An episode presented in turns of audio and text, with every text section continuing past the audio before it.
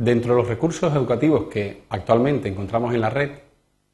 uno que es muy interesante por su amplitud, por la forma en que está, están elaborados los contenidos, es TED. Bueno, TED significa Idea Words Spreading o algo así como ideas que vale la pena pues difundir. Sería una traducción más o menos directa del inglés. Hay muchas iniciativas en la red con los cambios tecnológicos tanto en la propia infraestructura de la red como en los dispositivos a través de los cuales nos conectamos a ella, pues han empezado a aparecer diferentes formas de utilizarlas para enseñar y para aprender. Quizás TED sea una de las más novedosas y que actualmente goza o disfruta de más popularidad. Voy a entrar en el sitio. Normalmente la idea es la siguiente, hay diferentes speakers o, o conferenciantes o profesores de infinidad de materias que hablan de infinidad de temas. Por ejemplo, cuando entramos al sitio,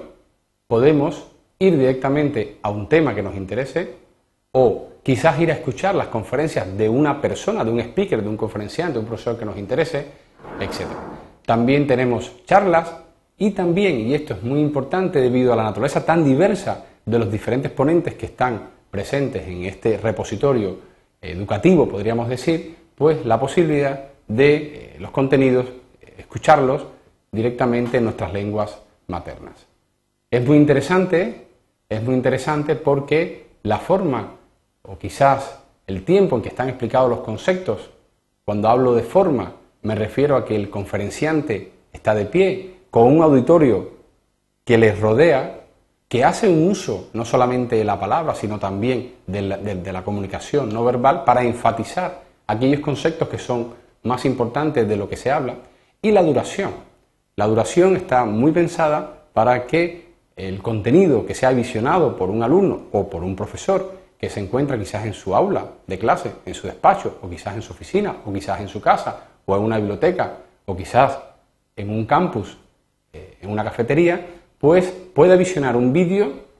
donde eh, el discurso del ponente eh, va utilizando diferentes recursos pedagógicos para captar la atención, para mantener la atención y para que en cada momento podamos ir, podamos ir acompañando ese proceso de aprendizaje a través de este formato, principalmente o casi siempre en formato vídeo. Evidentemente puede haber una referencia a una animación, a una simulación, a unas determinadas tablas que se consultan, pero normalmente, e invito a las personas que visionan el vídeo a que lo puedan comprobar, normalmente el conferenciante es el centro de atención y si hace referencia a una tabla, normalmente vemos, normalmente vemos la pantalla y lo vemos a él como parte de ese proceso de aprendizaje. Pues si estamos interesados en un determinado tema, por ejemplo, podemos ir navegando por las diferentes pestañas que tenemos. Por ejemplo, en este caso hay un breve resumen de la conferencia de esta persona, explica de qué, de qué, eh, de qué trata su charla, comentarios que hemos que quizás han hecho los usuarios, correos que le han enviado y normalmente, si queremos más información, siempre está disponible antes de visualizar el contenido del vídeo. Es muy interesante, por ejemplo, este gracioso, como es algo así como cómo abrocharse los cordones a los zapatos y tal, normalmente eh, siempre hay la posibilidad de enviar comentarios a ese vídeo que vamos a visionar, leer los, los comentarios que otros usuarios han hecho y de esa manera, la conferencia,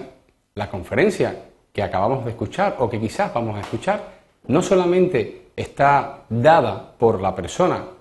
el speaker, el conferenciante, sino también por todos los comentarios, sugerencias y enlaces haciendo referencia a esta presentación que uno está visionando. De esa manera, eh, evidentemente, los conceptos se analizan se hace de una forma mucho más amplia y mucho más rica porque el conferenciante está acompañado de todas las personas que están pues, atendiendo a su discurso. Asimismo, es importante destacar que en esta nueva filosofía de aprendizaje el conocimiento es abierto, el conocimiento es inmediato y está disponible para cualquiera que en este caso disponga de una conexión a Internet. Y esa es un poco la filosofía que debe, eh, que debe primar o que empieza a primar en estos nuevos contextos de aprendizaje. Invitamos a las personas a que naveguen por el sitio. Es un sitio muy dinámico, es un sitio donde constantemente se empiezan, se, están subiendo pues eh, presentaciones y donde eh, la filosofía siempre es transmitir el conocimiento sobre el sujeto de análisis de manera eh, precisa, de manera clara, de manera amena, intentando utilizar, o sea, intentando utilizar un vocabulario que sea directo, que evite quizás tecnicismos que distraigan la atención de quien lo vea. En un tiempo relativamente corto para que la atención se mantenga y pensando que no solamente se puede utilizar, eh, se puede utilizar la información que el, que el ponente realiza, sino que también todos los comentarios que la comunidad le hace. Igualmente, como suele suceder en este tipo, en este tipo de, de recurso educativo en la red o en este tipo de repositorio, siempre se invita, evidentemente, a que todos, y todos tenemos siempre algo de lo que hablar porque somos expertos en una materia, y eso siempre es así, pues se invita evidentemente a que se contribuya al enriquecimiento de este tipo de repositorios disponibles para toda la comunidad educativa.